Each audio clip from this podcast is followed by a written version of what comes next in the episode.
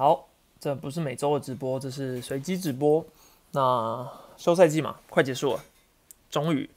那如果没有意外的话，之后正常例行赛应该就会恢复过往的每周一直播啦。哦，那这个的话，今天的热身赛预测，其实我昨天发了那个投票啊，就是问大家说预测一下战绩。我觉得我打的蛮明显的，啊我是要大家预测一下热身赛的战绩而已，没有让大家真的预测真的战绩。No No No No No，只有热身赛而已。然后大家都蛮认真的投给了自己非常希望今年夺冠的队伍。那官方热身赛明天就开始打了，三月十九号到三月三十号。好，然后热身赛打完之后休两天，就直接正式的例行赛。所以我们想说也来热身一下。那我们就今天的主轴啦，我们就主要预测一下官办热身赛的。整个走向会如何？然后也大概整理一下过去几年热身赛的战绩，跟热身赛打得好的选手或打得不好的选手，真的在例行赛之后的表现会如何？然后最后要特别来提一些频道最近的一些转型啊、改变啊。如果你有在注意影片的话，你应该有想说，哦，最近也太常发影片了吧？或是你们其实没有认真看，因为毕竟你如果没有点进我的频道，很认真看那个频率的话，应该会没有发现。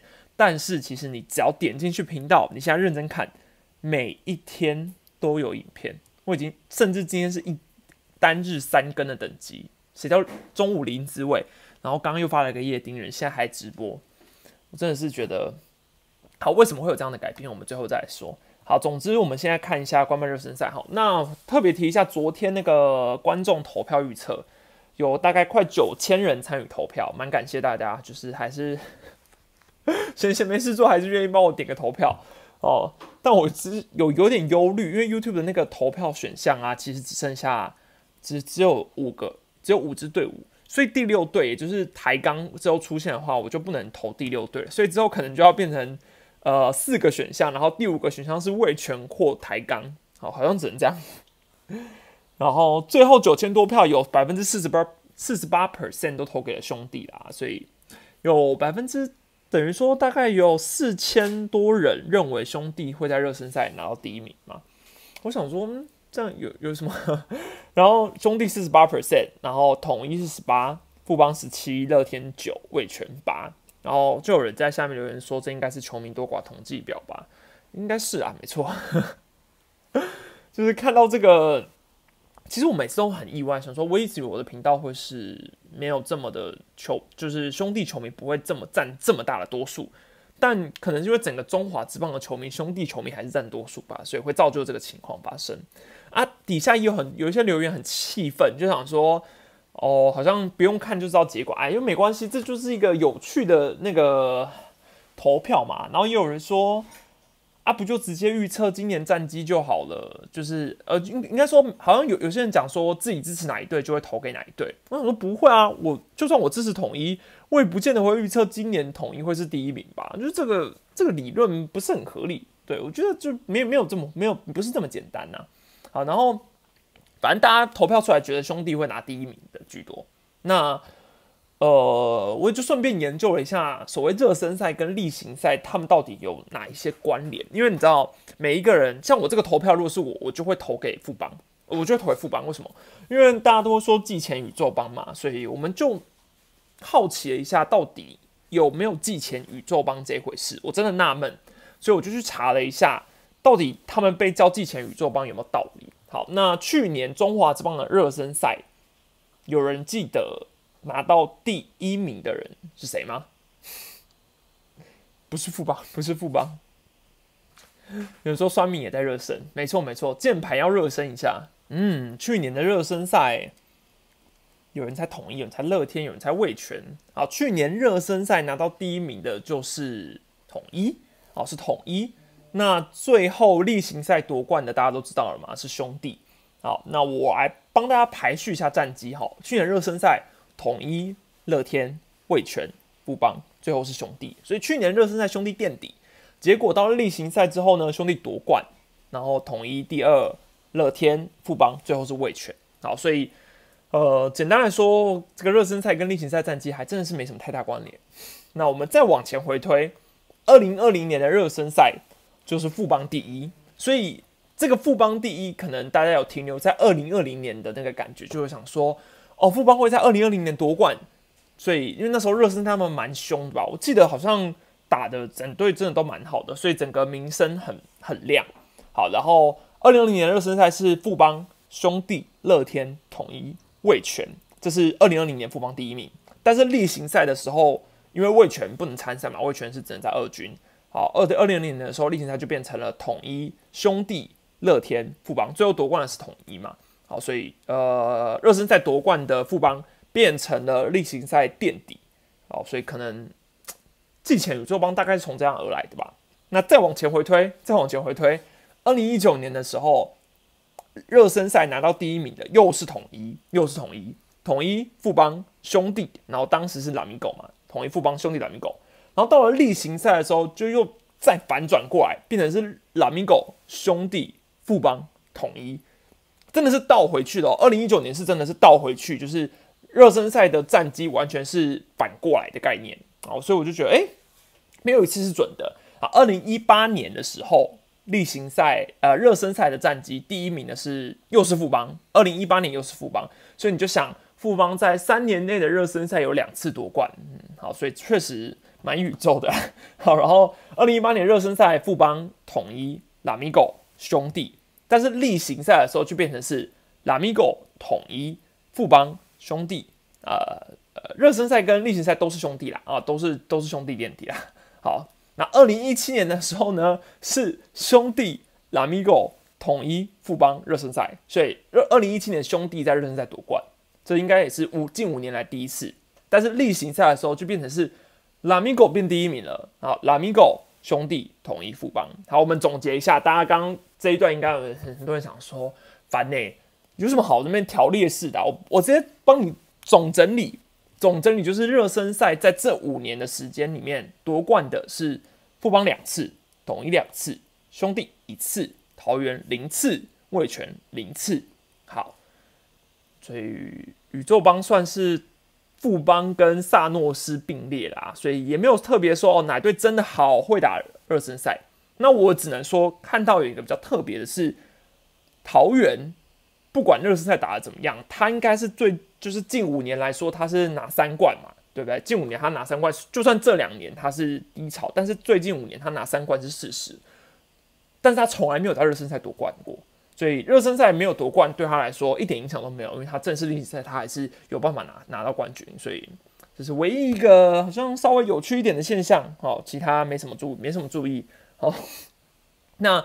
我们来说热身赛的调整对于打者而言重不重要？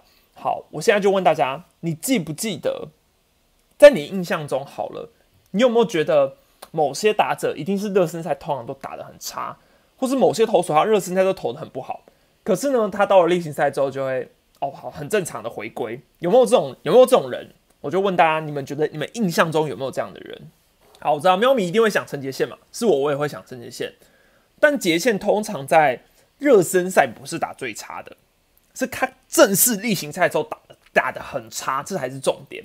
陈杰宪就是呃，去年热身赛他打击好像有在两成五左右，没有很没有到很低，可是，一进开季的那个例行赛，真的开始算成绩的时候，呃，变变得很差。还有人说王博荣，对王博荣今年热身赛真的打的不好，对，真的打的不好。然后有人说二四嘛，没有没有没有，二四去年热身赛就是四成的打击率了。基本上王威成没有什么在慢热诶，我觉得啦，他就是稳定，真的是整季蛮稳定的。好，呃，大部分题的好像都比较重复。詹梅詹子贤去年热身赛打击率也是四成以上哦，他只是开，他真的也是进到开季的时候还好，可是热身赛打得很好。宁安可去年的打击是五成，破五成，所以是很非常好。所以其实说真的，你知道很多人也是热身赛有时候可能打很好，然后一进到例行赛就呃立刻落赛，那也也都是有这可能。而且其实去年的例行赛是比较晚的，就是哎哎不对不对，去年的例行赛是正常开的嘛？我瞬间忘记，去年例行赛现在已经打了啦，就是大概对啊，现在已经打，因为我记得前前几天看到历史上的今天是徐若曦那个三点二局十一 K 嘛，所以正常来说，去年的例行赛就等于说今天已经开打了，所以今年的调整整体来说会不太一样。那我找了一些去年打的很差，就是在热身赛打的极差，那我们来对照一下，他一进到例行赛之后，他的表现是如何？譬如说。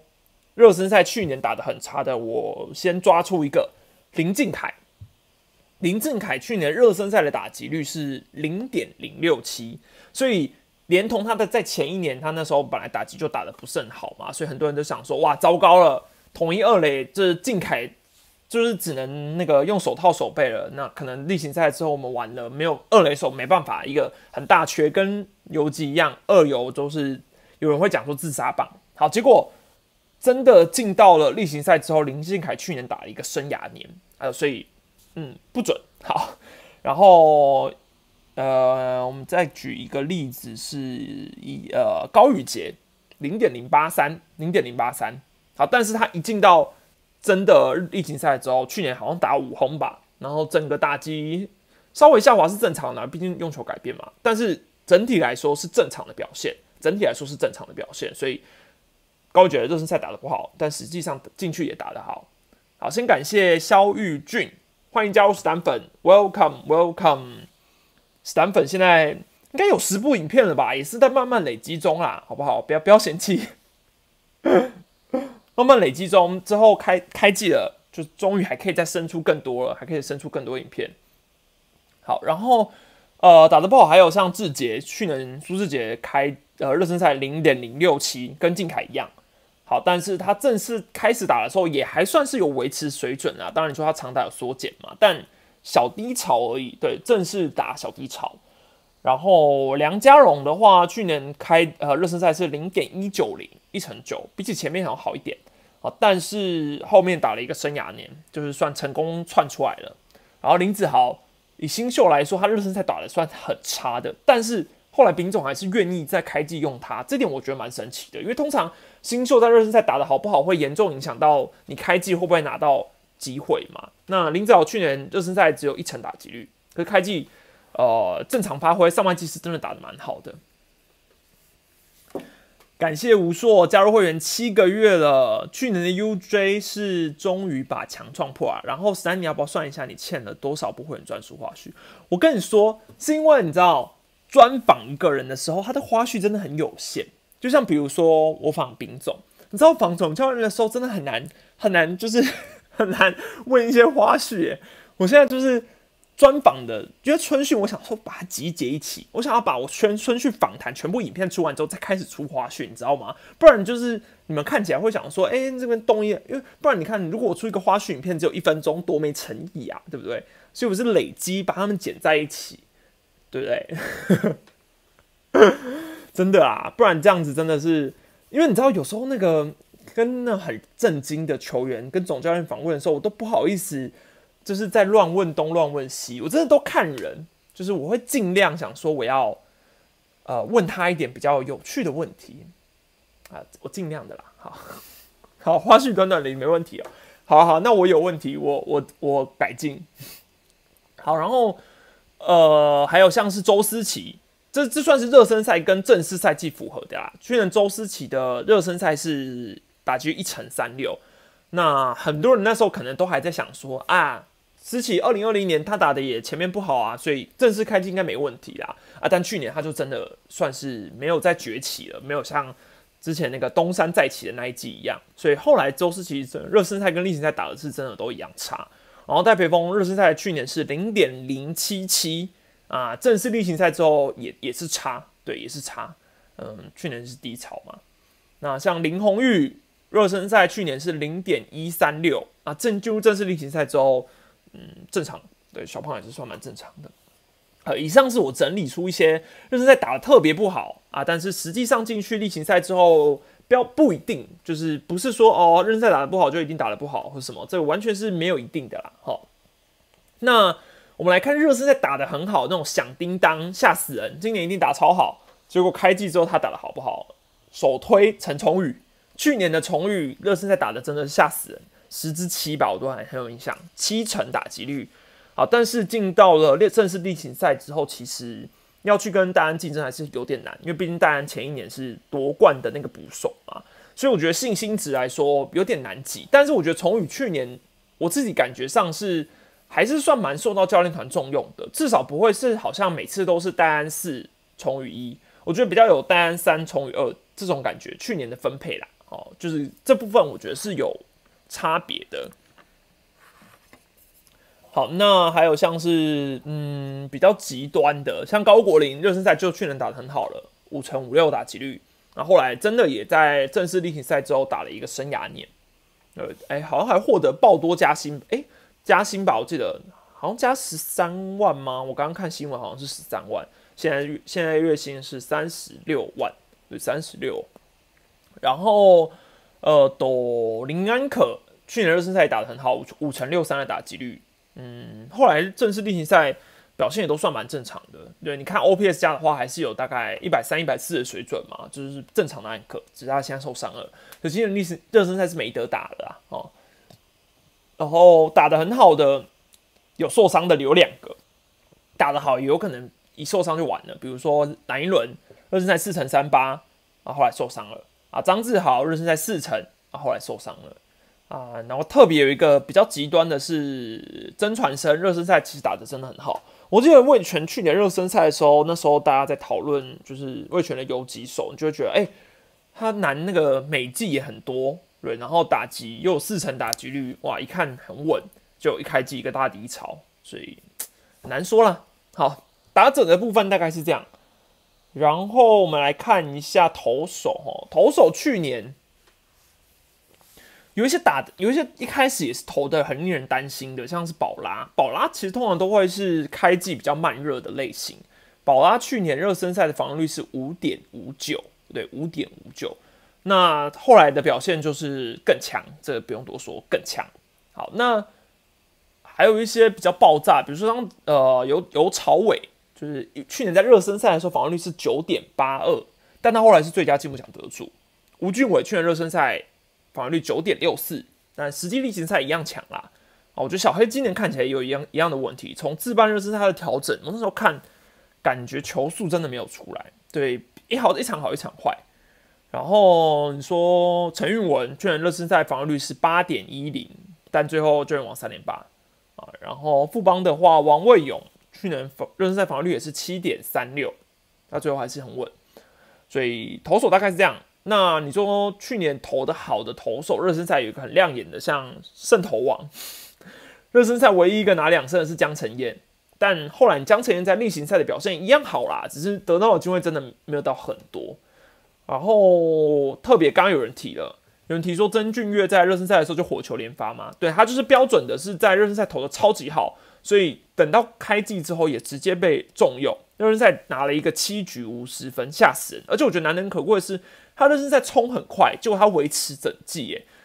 这个我不知道去年的那个提早关机到底可不可以好好保护住他，但我是真的希望，就是今年他不要这么容易被受，就是不要被受到影响啦。其实我觉得那时候洪总提要转先发，有一个考量点是我个人也认为曾俊岳转先发对于维持他的职业生涯会比较长，对，但当然他如果能够在呃后援投的好，那当然没问题。感谢无数斗内小黑，我真的害怕他的手，我也怕，对，我也怕。可是其实小黑也算投的久了吗？四年了，有没有？就四年吗？一九、二零、二一、一八是就稳了吗？应该也三四年了。这个我们请海边来讲解，海边爪迷。好，感谢两位加入史丹粉，轩瑞还有 King 富，哦，你们说好的吗？马上接着接着加，谢谢你们。好，然后我再看一下吼，那个去年热身还有谁投的比较好？去年热身赛磊哥也投的很好啊，廖任磊五局五十分，对，五局五十分。然后陈宏文五局五十分也投的很好，但是后来廖任磊实际例行赛的表现还好，对，比较还好。然后陈宏文还要转先发嘛？诶，不是还好啦，是不太好，不太好。然后苏俊章去年热身赛三三次中继成功啊。也很好，但是最后，嗯，蛮普，就是最后苏俊章就是一个大低潮啦。他也就是有点像是一年的过度使用，有点吴承泽的，希望他不要走上吴承泽的后那个叫什么重蹈覆辙就好。对，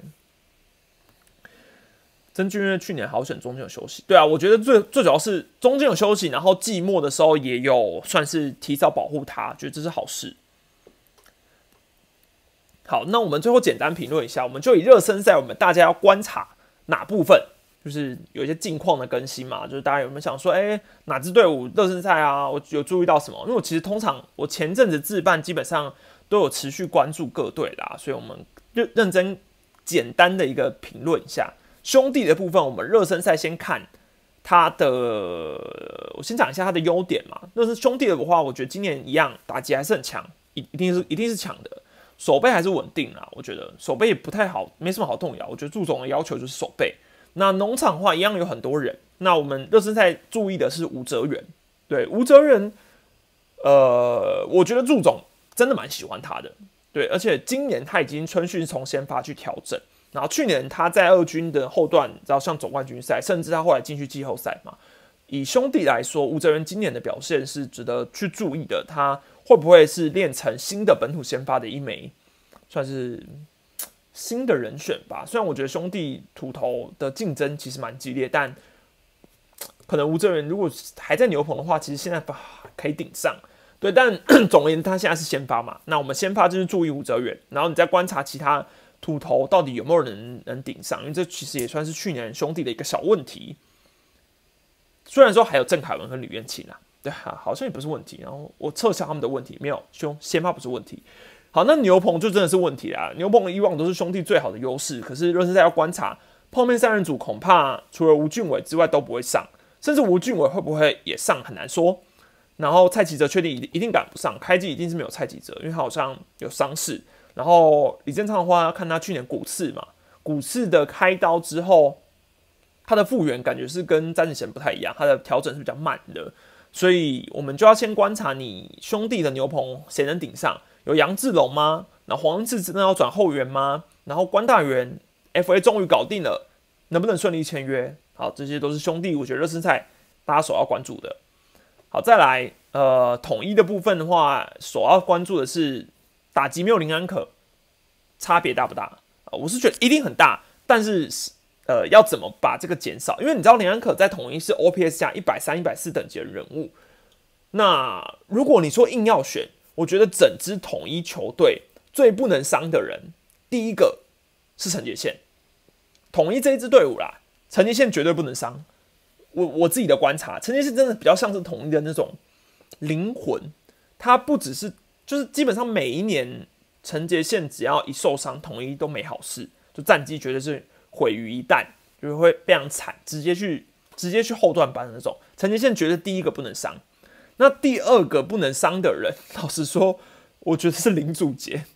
哎，我觉得是林祖杰，因为，嗯，我不知道该怎么形容林祖杰的重要性。很多人会讲说啊，他打击又不怎么样，统一没人能够挡吗？或是你知道游击怎么样不行吗？可是说真的啦，统一游击就是一个魔咒。然后每一年游击换了很多人，不管你说重庭可能可以顶上，或者是你说许哲彦有新秀，或者是谁谁谁，没有没有没有，统一。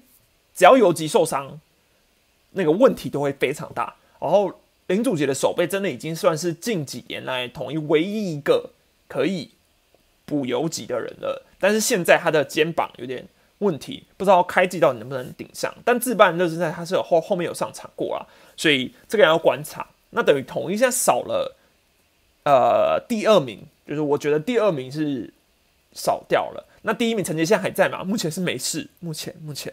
那第三名我觉得就是林安可了啦，因为林安可真的是统一后期等于说战绩呃一直维持在前段班的一个很重要的关键人人物嘛，对关键人物。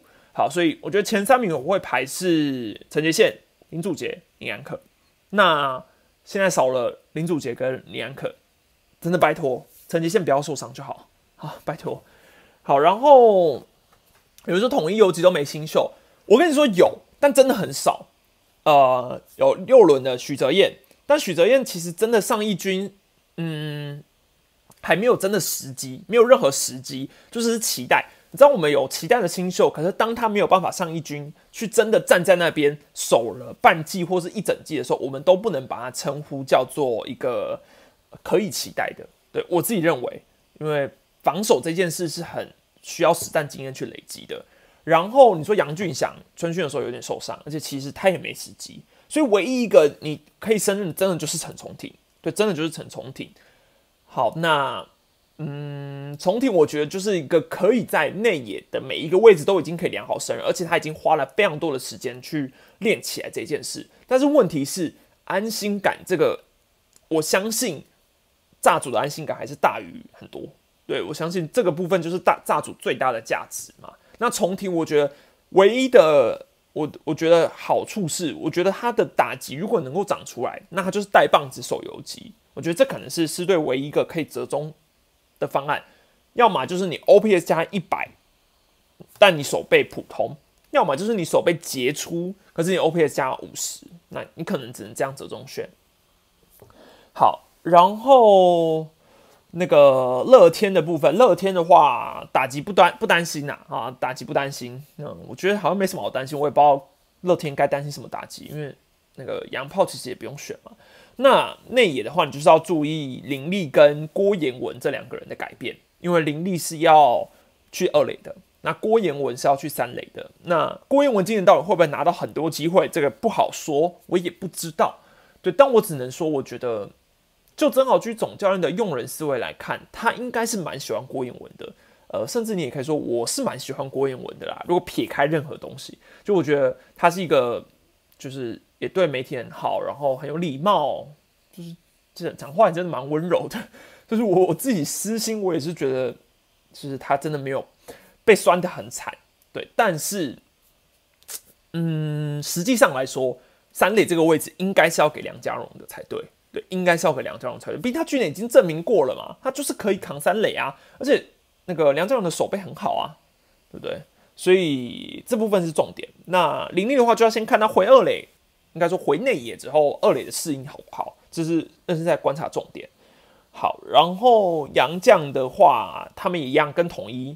我刚刚少少讲啊，统一的先发没有没有杨将，就是应该说没不是没有杨将，会少杨将。你看罗萨也还没有正式在热身赛亮相过嘛，所以你整个热身赛都还没有用过杨将。看官办谁能赶上？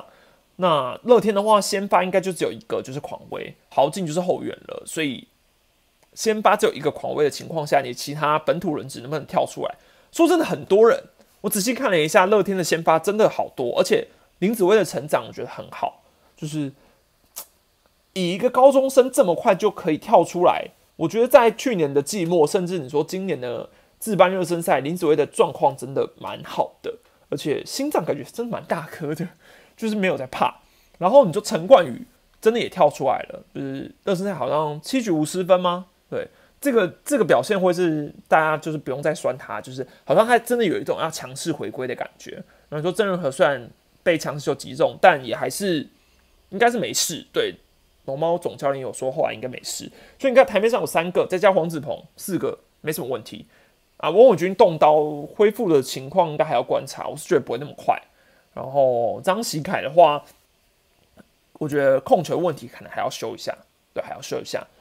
好，然后先发的话，其实你说有很大问题吗？还好。那牛棚的话，就是看跟去年应该也没什么差别啦。然后苏俊章龙猫是有说他好像有进步蛮多的，就是有找回以前的感觉。然后万昭清也是有被点名到的。好，然后陈宇勋的话，你就要看他官办的时候可不可以。就是官办的时候，因为他自班的身上都还没出赛过嘛，FA 合约才刚搞，也不是还刚搞定啊，就是也搞定一段时间了，但他之前好像有点不舒服。对，乐天是这样。那富邦的话就是很大的变动了，很大的变动。嗯，整个教练团你都要看吧，就整个教练团先看一下到底有没有差，有没有任何改变，这是富邦今年热身赛首要重点。好，那内野的话看王胜伟，王胜伟有没有办法直接在透过热身赛去竞争到开季的一军先发位置？因为李宗贤看起来也是归队了，开始出赛了，所以。呃，看泰隆教练好像是说王胜伟应该是专注练游击，所以三游的话可能可以尝试。那二垒我觉得他应该是不会再去试二垒，因为方向是不同的，所以三游可能有机会。那我觉得主要是游击。然后内野看王胜伟，外野就看洋炮啊，巴蒂士真的很抢眼。可能也是因为现在只有一个洋炮出关吧，所以大家所有的焦点都放在霸地士。但霸地士真的感觉起来就是会给今年中职带来满满的话题性，不知道看看他的感觉吧？可能从他看起来发型很像 Many 就一样了。好，然后副帮的洋将多到你会怕，对，六个洋将嘛，六个洋将多到你会怕。然后土头真的是齐全，土头的菜单真的很齐全呢。江少庆不说，郭俊麟也付出，然后我真你知道之前那些季前分析的一些盘点或是评比都已经大概讲过一下，富邦的土头我认为真的是很好的，但是能不能表现出来这个是一回事。富邦的土头真的很好，好那后援的话一样，曾俊岳带领牛棚应该没问题了。好，魏权就看大师兄魏权。整支球队其实魏权需要的是话题性嘛？那天威一样本来就还在话题性，但是大师兄今年绝对会能够当帮魏权带来满满的关注度。好，大师兄打得好，魏权搞不好一起起飞，对，很有可能。然后双阳炮嘛，双阳炮大师兄天威连线，犄角拱冠，然后全部连在一起，是不是真的天空龙打线？呃，热身赛值得看一下，但感觉他们开季还不会双阳炮，因为那个。隆德利好像才刚来吧，昨天还是前天？昨天才刚来，对吧？所以应该是双阳炮的机会，开机应该是没有。然后先发的话，王维忠跟徐若曦感觉都会比较慢，对，都会比较慢。王维忠的话，我觉得球速还没出来。虽然说有有一个新闻是说他抖六测速测到一五六，我是吓死啊！就是说王维忠现在还可以丢到一五六，那应该要回大联盟吧？应该是一个误测啊。然后徐若曦的话，原本是好像又有一点伤势，但应该是没事啦。好，应该是 OK 没事。然后终结者的话，就看是谁。呃，因为廖润磊其实自班就是在先发的调整蛮好的，先发调整蛮好的。那我们就看真的上终结者之后，王玉普的进步是不是？叶总是一直说他进步超级多啦，但是我一直对王玉普的控球要胜任终结者还是比较没信心一点。对，好。那简评大概是这样啦。那等热身赛整个打完之后，我们再来出一支今年的例行赛的战绩总预测。好，那我目前的想法，嗯，是兄弟会拿冠军啊。但是我不知道热身赛打完之后会不会改变想法。搞不好热身赛来说，兄弟可能发生一个大变故啊，就是可能谁一个大受伤这种，我觉得这都是有可能改变的嘛。所以我先不呃急着预测。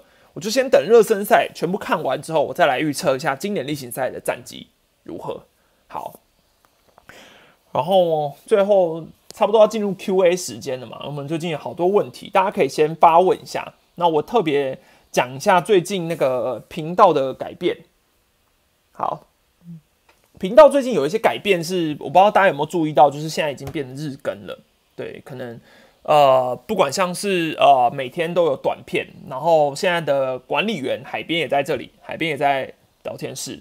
然后他前一阵子你知道，前一阵子不是有请他负责美职嘛？然后那时候他又去当兵了啊。反正现在终于回来了啦。那美职的部分的话，我会希望我们还是先专心做中职，因为最主要是今年中职的生态对我来说有一个差别很大，就是我终于有取得到画面的授权了。所以过去大家看我的影片的时候，很多人其实一直都会讲说啊，为什么只有图片？为什么哪个题材不能做，或是不好做？其实有时候没有画面的题材真的不好做。对，所以呃，所谓过去你知道刚开始的一些球员介绍系列，其实很多时候停停更了一段时间，也都是因为这画面也真的不好找。对，那但是现在有画面之后，我会觉得整个你们在观观众看的体验上，当然会变得更好一点。所以这个是比较大的突破啦，比较大的突破，至少你们不会只看画，不会只有图片可以看了。那当然，画面授权是要钱的，所以也麻烦大家多多的加入会员。但说真的，我也是因为有很多会员，到每个月的赞助，所以才会让我多了一笔小收入，至少去补贴一下画面的产出嘛。对，这很重点。先感谢一下吴硕斗那一次，但你是祈祷我抓今年犯太岁是不是？不是，对，但。寄钱总要不舒服一下嘛，对不对啊？我讲了也不会成真啊，对不对？好，所以也是因为有画面的关系啊，所以我整个频道现在转型成日更型 YouTuber，立志成为中华之邦第一个日更型体呃，我不要再讲自己体育 YouTuber，我要讲自己中职 YouTuber，立志成为日更型的中职 YouTuber。呃，总而言之，日更型 YouTuber 这件事的概念，就是因为我多养了一个海边嘛，所以我就会开始逼海边，就是去呃每个画面找新闻啊，找一些题材啊。所以你知道，其实累的是海边啊，不是我。对，但是有多了一个人，真的会让我觉得哇，差超级多。就是至少因为。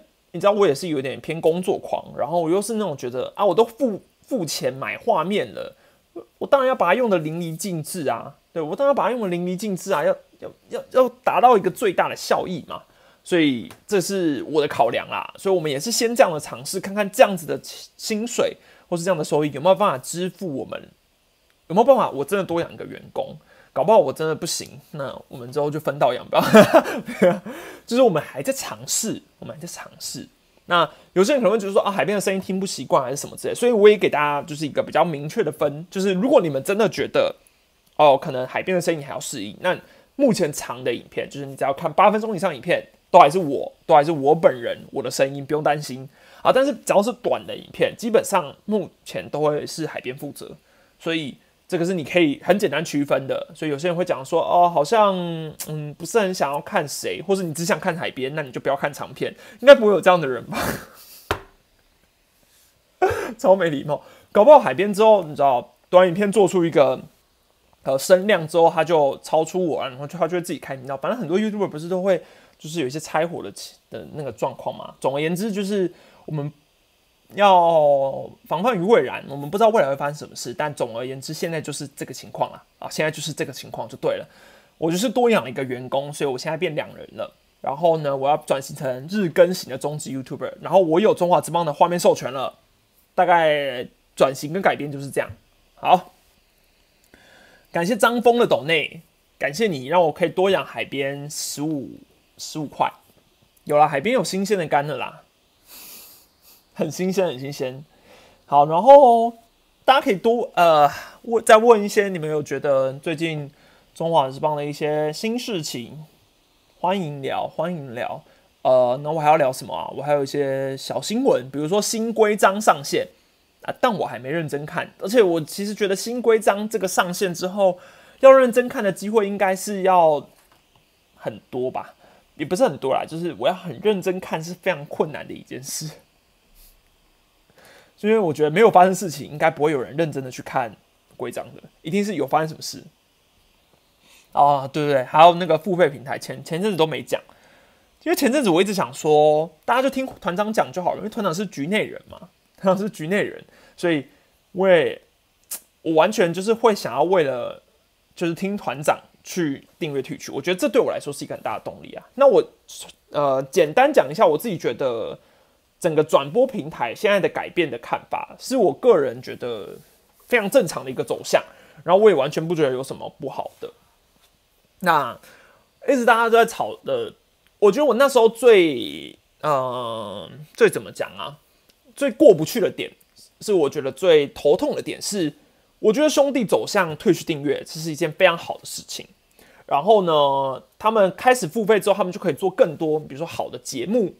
开始推出有那些呃订阅的话，他们可以养出一个自己最大的收视群。还有整个中华职棒，也就中信兄弟有办法做这件事。我自己认为啦，哦，我自己认为，所以他们开第一枪最好，因为本来兄弟的球迷就是足够去支付那个订阅数的，所以我个人觉得这个问题不大。应该说就是他们充订阅，然后我也不担心他们会遇到什么呃。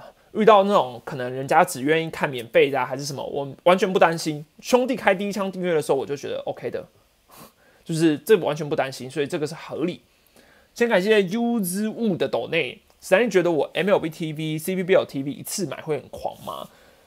嗯，有点狂，因为 CBL TV 我现在就是还在想说，我要先付钱吗？啊，我先付钱之后会怎么样啊？万一他转一个平台嘞？然后 MLTPTV 是因为我真的不会一直看每一场的 MLB 比赛，所以我是买不下去。但我觉得这种付费支持正版的转播平台是好事，是好事。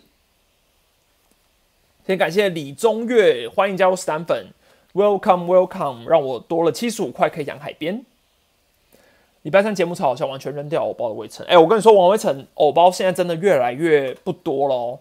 我真的记，我真的记得他以前偶包很重哎，但是近几年来他的偶包越来越少了，很赞。就是球迷就是要看到这么真实的球员，好，所以你去订阅兄弟的 TV 节目，就可以看到真实的魏晨。然后呃，整个转播团队，你看阵容多坚强，有团长，然后又有郑磊哥，对我以前未来是很喜欢看。然后球评的话，应该是东哥吧，对不对？那当然，我是呼吁一下，就是如果那个兄弟可以找我去当转播的话，或是球评的话，就是客座一天让我圆个梦的话，我也是觉得很棒的。我也是觉得很棒的。虽然我不是爪迷，但我还是可以在频道上装我是爪迷的。这个一点都不是，一点都没有什么排斥效应，不要担心，因为。统一的那个退取感觉好像不是一个球队退取，还是一样是 Eleven 通包嘛？就是现在的整个付费平台的状况是 Eleven 是占据统一、味全、乐天三台嘛，然后富邦因为他的转播权前面已经卖出去了，所以就是免费。好，然后兄弟的话就是自己把持住，所以看起来是这样啊，看起来是没问题。好，那重点在于我一开始的头痛的点是在说我不是兄弟球迷，那。我的动力，假设说我不是兄弟球迷，可是我我要看兄弟的比赛，但是我我一定要订阅，但是没有订阅的话，万一网络独家转播真的都是真的都是那个叫什么，真的都是只有退取的话，就是我连 C P B 有 T V 都看不到，所以等于说我我我为了像我是要做功课，所以我是为了要看其他四队的比赛，在家我还要再去另一个兄弟，这对我来说就是一个比较头痛的事嘛，对不对？这个对各队球迷来说都是头痛的嘛，好，这很正常哈。感谢张崩的抖内，难得跟上直播，再抖一个，谢谢。后面史丹利的会员分布也是爪迷居多？狮迷 YT 爪迷一样？嗯，有可能哦。至少我知道无数是爪迷啦，有可能哦。我下次好好好好问题。对啊，你看爪迷都很邀请我来玩啊，为什么不邀请我去玩？为什么？为什么？为什么？好，停止抱怨。总之。呃，我我自己的需求就是我想要看到五队的比赛一起，这就是一个很简单的需求。所以我后来看会长整个改革，我那时候其实不担心。应该说我不担心的点是因为我个人觉得兄弟在一开始试出说退取订阅这个消息，然后网络独家转播这个消息，然后后来说呃那个接下来的什么什么事情，可能呃联盟还在谈，所以还不确定。那是为什么兄弟要这么早的就？试出说，好像退取订阅是独家转播这件事，我觉得非常聪明的一点是，先抢订阅再说。大家先看，在未知整个五个五队平台会不会一起整合的情况下，兄弟先开了第一枪。好，那百万转迷先订阅起来，搞不好有些阔气一点，一年份的、六个月、六个月的，直接就订起来了。那之后五队的平台试出之后，他可能会想说，哦，那我还是想看其他队比赛，也一起看，所以我也去买了其他队的，但是不冲突啊。但不冲突啊，所以我觉得一开始先冲订阅数这一点是非常高招也很好的一个策略，诶，我觉得是很好的，就是先让大家知道说，哎，网络你今年没有爪 TV 可以看哦，你哈米可能没有咯，然后你 CPB 有 TV 搞不好看不到我们喽，那你现在订我们的啊，到时候真的 CPB 有 TV 真的有五队之后，好啦，你应该也不会退订退取吧，因为你是始终爪迷，对不对？爪迷通常信仰不是很坚持的嘛，所以这个我觉得是。而且等到先定出来之后，你就会发现，哎，有一些节目，哎，那你就舍不得退订了。所以就整个行销策略上都做得很好，不愧是走得很前面的抓。感谢高雄肉丸人斗内，身为高雄人，很乐于看到高雄也有棒球职业队伍了，加上未来捷运通车，我真的开心。但我还是想迷，对我知道你是想迷，所以你不会因为高雄有职业队伍就去支持一下台钢雄鹰吗？搞不好。感谢 Swallow 富我的斗内爪爪抖起来，杨宝史丹利，现在已经有四个爪爪抖内了吗？吴硕、张峰、高雄肉丸人、Swallow four，，喵咪站出来啊！喵咪在哪？好好，我一点都不在意我的那个收视群有多少队的球迷，我觉得很棒啊，就是大家都来看嘛，我又不是一个喵咪频道。感谢红府加入会七个月了，哦，七个月好久哦，原来我开七个月了。唯一支持胡弟，这个会有频道收益吗？你说支持胡弟会有频道收益吗？什么意思？我其实不是很懂。脑袋打结哇！然后我还要讲什么啊？总而言之，我是觉得整个那个整个转播平台的改变的走向，我是很很支持，也很乐于看到。但是我更支持的是每一个球队真的好好经营 YouTube，好好经营 Twitch，把你们的球团的优势扩大到最高，就像兄弟这样。你看，现在整个媒体的转型已经改变了，兄弟已经有办法。独自支撑一个，他们自己有团队可以做影音新闻，他们自己的团队的影音新闻可以生成文字新闻，发给各各个媒体去做公关稿。所以未来媒体的转型非常明显，就会变成是球团自制内容，然后发稿给呃各个媒体。那有兴趣的媒体会自己去追，但是。慢慢的，很多媒体就会想说，哎，那球团都有做了，那可能我就不用再去追了。所以为什么各家电视台或者什么网络媒体，然后开始，然后人员缩编还是什么？因为其实球团都有在做这件事。那电视台的人手有时候去现场，哎，好，你好像你也不会比球团更第一手的内容或是什么。所以你这个转型就是一个很大的改变。那我觉得中华之邦的转型是一直看得到的，包括说现在很多越来越多自媒体已经有取得画面授权，这是第一点，转型很明显。会长上任之后差很多。然后 YouTube 中华之邦官方 YouTube 终于讲了好久，开始要有你可以在线上免费试看。那现在是热身赛开始，至少先踏出第一步嘛。那未来例行赛到底会不会常驻是 YouTube 可以直接看？因为我觉得对很多人来说，YouTube 还是一个最直接的观看的方式。因为你看，从自办热身赛，各个球队有 YouTube 的，然后退取的话，你看兄弟那种。太收视群已经累积起来了，可能五六千人的观看。但是 YouTube 就算是一个新北和联队富邦的比赛，线上还是会有三四千、两三千的人看啊。所以因为 YouTube 的观看是最简单又好入手的，也是现在还是比较偏主流的一个呃观看节目嘛，所以这很好。很多人一定是上班那边偷看甚至很多球团也很聪明啊，你就直播架个手机就这样看。很多人会笑说啊，好像画面很很很烂。啊，但是有一个人在讲的话也 OK 啊，对不对？有一个人在讲，然后你就配一下画面啊，然后就说哦，OK OK，嗯，没没什么问题嘛。就是如果我是球团人员，我也会觉得，像你看，像魏权那个转播，你看那个啦啦队很多应援团长都有跳下来转播嘛。哦，我那天听那个龙队的应援团长勋基，哎，他转播很很 OK，口条很好，哎，对，所以。其实就算只有一个手机这样架着直播，收视群还是有，只是球团要不要做。如果你只愿意文字转播，那你带来的收益就是只有文字，然后你就会一直被念，因为其他球队有转播，你没有，所以你就会一直被念。所以我觉得兄弟一直在 push 大家，兄弟的 YT 更新的很很多，所以开始 push 富邦更新，然后你说乐天其实也一直更新很久了，但是我觉得就是。一直 push 大家，所以 push 统一也要更新，push 味全要更新。那收费平台这件事也是啊，兄弟开始 push 大家，大家就是一起 push。感谢 Jerry Chen 的抖内，史丹利会再说一下主委去大都会的事吗？虽然海边已经有影片了哦，可以说啊，可是呃，我还没有很深入了解大都会。我刚刚看了一下，大概是像 b y e r s 去老虎嘛，那其实大都会游击还是领豆啊，然后二垒。可能是比较可以竞争，那我其实觉得紫伟去大都会的一个重点，还是在于他是工具人这个身份。你说要以打击去拼到大联盟的席次，真的很困难，那真的很困难，因为毕竟紫伟的年纪天花板其实也到也是差不多了，对啊，那我们只能期待他能不能就是以手背稳定这件事被看到，然后一直在大联盟。但是这就要像以前那个胡金龙那个年代，他也是以手背好。然后站大联盟，问题是打击不够好，终究还是站不上去，没办法稳定。所以紫伟现在的地位比较尴尬，因为他就比较是呃三 A 级的选手，三 A 打的都好，但是上大联盟之后还是差别，对啊。之后未来，呃，因为我有看观众有一些人建议过，所以接下来搞不好有机会做一个旅美，应该不是旅美，旅外球员，然后肯定会像周报的形式吧，对。应该虽然说我手头也是尬了一个南霸天周报要写文字，但我觉得影片可以尝试一下，也是向向中职嗨报致敬。但我们不用嗨报中职，我们就是 更新一下旅外选手的战况，因为之前有观众提议，我觉得这个建议蛮好的。有人说新军机口条不错嘛？对，很好。我觉得我觉得他口条很好。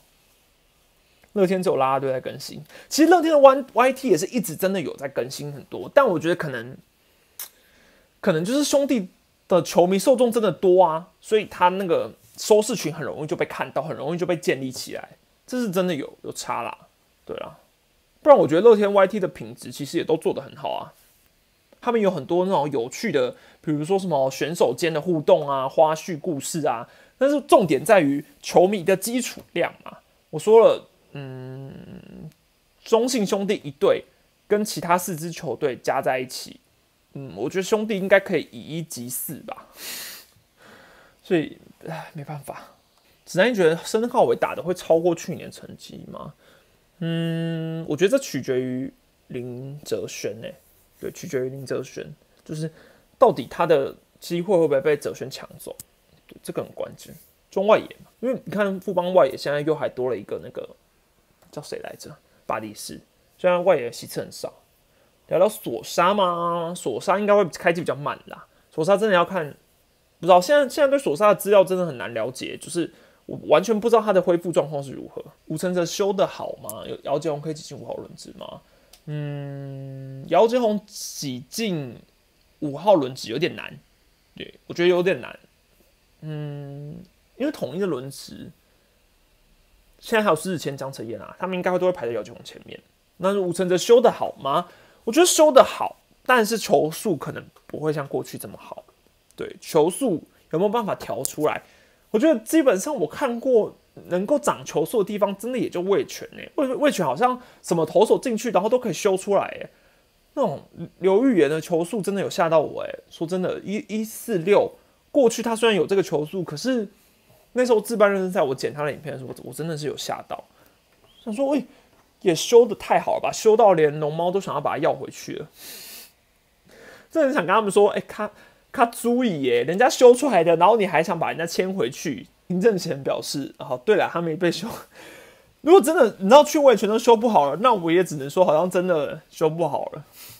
而且现在真的看好多球员，每一个球员几乎都被问，然后都会说，我会在。准备好自己，等到下一个机会，等到下一个机会。我们都知道，他们要想想要等的就是抬杠，但是我还是觉得他们是真的等得到这个机会，因为台钢需要球员嘛。啊，反正就先吸收啊，到时候不行再试出啊，就 OK 啦。泰山带天哥跟凯威去买东西的影片超可爱，对啊，那支影片我有看。哎，说真的，你要让我觉得 YouTube 要做的好，有一个很大很大的关键，这是一个小秘诀。来告诉大家，球队的官方 YT 要怎么经营？你要经营出这一支影片是连不是你们本队的球迷都会想看的，那就是好，那就是好的题材。你看，如果吴硕是爪迷，但他愿意看魏权 YT 的影片，他不可能每支都看嘛，总不会呃魏权发生一个战况什么他就看，因为他本质上不是龙迷。但是如果这支影片是连他都愿意点进去看的话，那就表示这个题材中了。好。中了的话，就会吸引到所有中华之邦的球迷。那中华之邦的球迷大宗是谁？兄弟球迷。好，所以言下之意就是呢，其他队的球队 YT 都注意，你们要做出能够吸引兄弟球迷点阅的题材才是好题材，因为你才会有流量。就是这么白话。那为什么兄弟的 YT 好像不用太注意这件事呢？诶，因为坦白来说，不管你做任何兄弟球员的影片。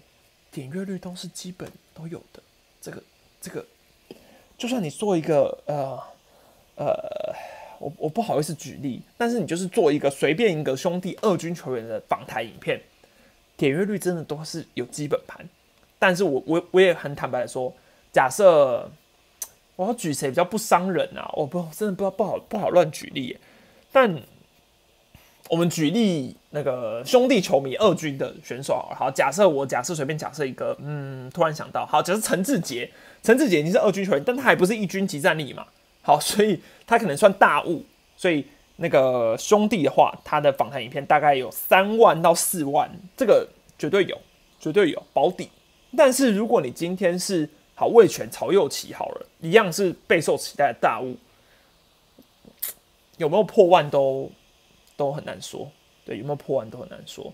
但也不可否认，兄弟的题材很新颖，很改改变很多。比如说像是什么对第一人称那种接球视角，这些都是呃过去球队 YT 很少去做的。然后其实球迷们也很爱看练球画面，不知道为什么很爱看，真的很爱看，真的很爱看练球画面。然后实战的画面，你说像二军比赛，唯唯一有做出二军比赛的就是谁？渔夫大嘛。所以这个是他的专业，他的专门。但我也可以很坦白的说，二军比赛整个市场要做起来，重点还是要摆在兄弟二军。兄弟二军，你跟兄弟兄弟兄弟有关，那你接下来一帆风顺，就是你会至少比较容易被看见。但如果你今天是经营统一二军，你可能经营很久，还是要努力一下。我不知道哎，大家最喜欢看什么题材？我真的好纳闷。有时候其实我也都想不通，大家喜欢看什么题材？我我我觉得，嗯，大家其实不太爱看专访的题材。说真的，因为今天要你点开一个人听他讲十五分钟的话，你除非对他很有兴趣嘛，那你才会，那你才会想点开嘛。所以这是我一直很纠结的点。我有一阵子我一直好想要把这个题材停更哦，我一直在想说。我我要不要继续做专访视角啊？因为真的有人看吗？我访一个比较不有名的人，那就是就是流量就会不高啊，所以我一直很很头痛。好，但是问题在于说，专访视角这个影片，我认为有它存在的价值啊。就是其实有时候我也很享受跟球员聊天的过程，就是我很喜欢访问球员，所以这是我一直很那很纠结的点。所以就算知道专访视角的影片可能真的流量没有到非常多。但可能还是还是做吧，所以这是一个重点啊。那我也知道我的频道大家经常看，比如说战力分析，对啊，那种季前那种互动的，然后以前早期，比如说迷失系列，然后那种那个叫什么来着？呃，像像今天发的夜店的这种，对啊。那你说现在像比较新奇的，可能像是球路那种专门分数分析球路的这种。讲解的其实也都有很多不同的改改变呢。那我自己觉得，专访视角的影片，我觉得有一个很大的价值是，可能是我剪的吧。所以我我我自己看完一个球员之后，我都会觉得哇，他改变了我对于这个球员的印象非常非常多。就是像有人说原本不认识磊哥，看到变很爱他。说真的，只要有一个这样的留言，我就会觉得很值得，因为我也是啊。我我我我我那天也那一天也是我访问廖廖任的第一次，但是我一访完之后就觉得哇被圈粉，你看我访吕彦青哇被圈粉，就是真的几乎每一个球员我深聊完之后都被圈粉。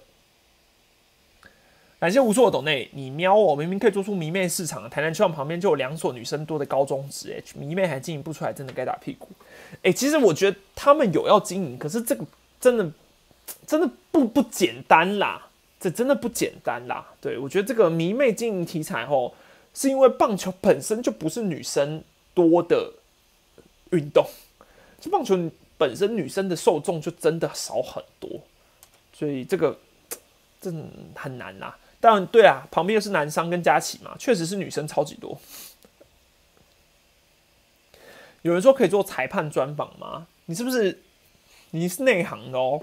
有一个裁判专访要出来了，最近有一个，刚好也是，哎，可以讲吗？应该可以讲吧，好像消息也出来啦，反正是苏苏老师的专访，苏老师的专访，所以当然因为苏老师要出新书了啊，所以各位那一支专访，我个人是觉得非常有内容了啊，聊到很多，甚至比那个书的内容还要多，这就是我的目的。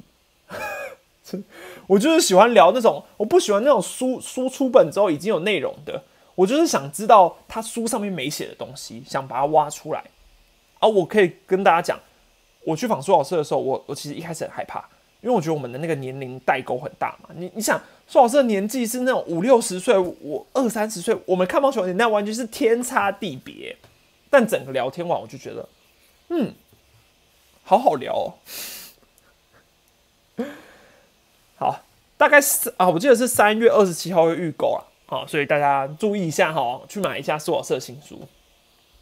好好，等下今天那个直播超时了，超时了，我们就先开到这哈。然后先谢谢大家的支持啊，那呃，希望你们会喜欢这样的改变啊。我我也日更型的中职体育 YouTuber，我们就看看我我可以做到什么时候，看我可以做到哪一天我们支撑不下去了再知道。那直播未来会恢复，不用担心。好，然后近况大概是这样啦。我有什么想聊的题材，应该不会，不太可能那个连续两天开直播，明天应该没什么事。好，所以总之就这样了啊。影片还是会丢 Podcast，不用担心，不用担心，我还是会更新啦，还是会更新。真的，真的，真的工作繁忙。好，那我们就先这样，啵啵。